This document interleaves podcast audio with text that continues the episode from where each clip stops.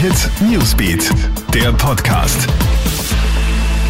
Schönen Abend aus der Krone Hit Nachrichtenredaktion. Felix Seger hier mit deinem News Update. Mehr als 15 Tote gibt es nach dem Amoklauf an der Karls-Universität in Prag. Bei dem Schützen soll es sich um einen 24-jährigen Studenten gehandelt haben. Auch er ist unter den Toten. Tschechische Medien berichten zudem davon, dass der junge Mann heute erst seinen Vater erschossen hat und dann den Amoklauf an der Universität startet.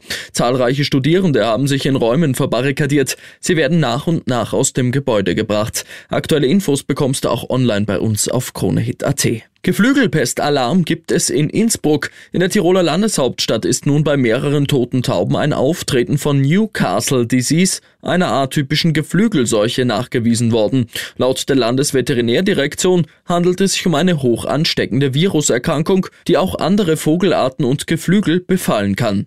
Bei intensivem Kontakt sei auch eine Übertragung auf den Menschen möglich, aber keine Sorge, Newcastle Disease ist für Menschen ungefährlich, Virologe Norbert Nowotny. Es ist gut, dass das jetzt diagnostiziert wurde, dass wir wissen, welches Virus die Tauben in Innsbruck getötet hat. Aber gerade was den Menschen betrifft, kann ich da wirklich also absolut Entwarnung geben. Da brauchen wir uns keine Sorgen machen. Nachdem bei den ÖBB ausgerechnet vor Weihnachten mehrere Railjet-Garnituren ausgefallen sind, drückt man bei den Reparaturen offenbar aufs Tempo.